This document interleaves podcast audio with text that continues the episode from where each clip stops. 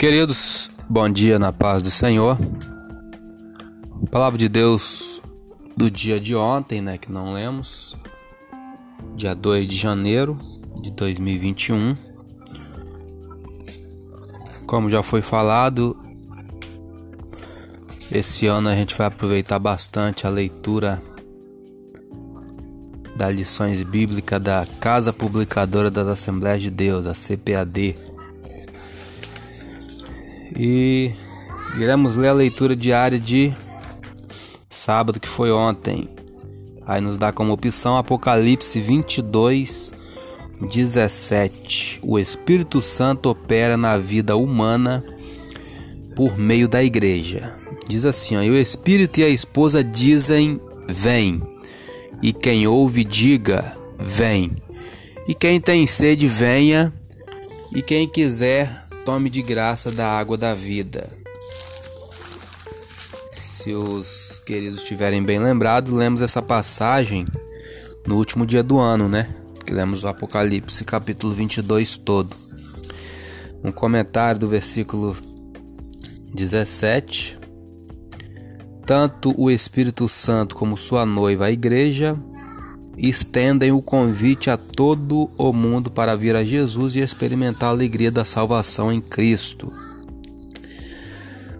Quando Jesus encontrou a mulher samaritana ao lado do poço, ele lhe contou a respeito da água da vida que podia lhe oferecer. João 4, 10 a 15, vamos conferir. Jesus respondeu e disse-lhe: se tu conheceras o dom de Deus e quem é o que te diz, dá-me de beber, tu lhe pedirias e ele te daria água viva. Disse-lhe a mulher: Senhor, tu não tens com que atirar, e o poço é fundo. Onde, pois, tens a água viva? És tu maior do que Jacó, nosso pai, que nos deu o poço, bebendo ele próprio dele, os seus filhos e o seu gado?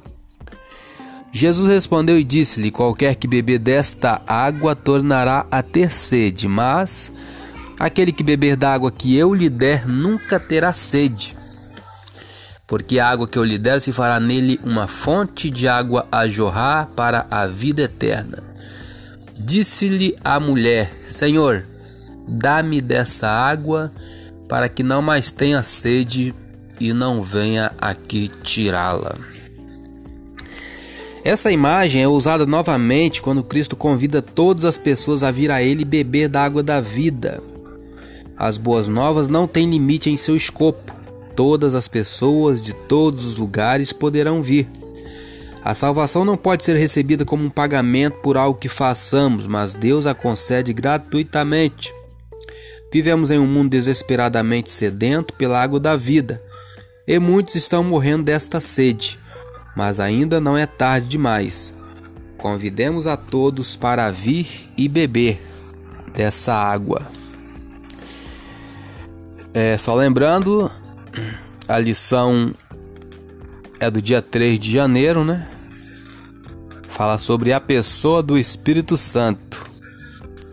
O textuário diz: E não entristeçais o Espírito Santo de Deus, no qual está selados para o dia da redenção e a verdade que deve ser praticada, somente a Bíblia revela a verdadeira identidade e as obras do Espírito Santo, um tema que nós pentecostais vivenciamos. Que Deus nos abençoe. Amém.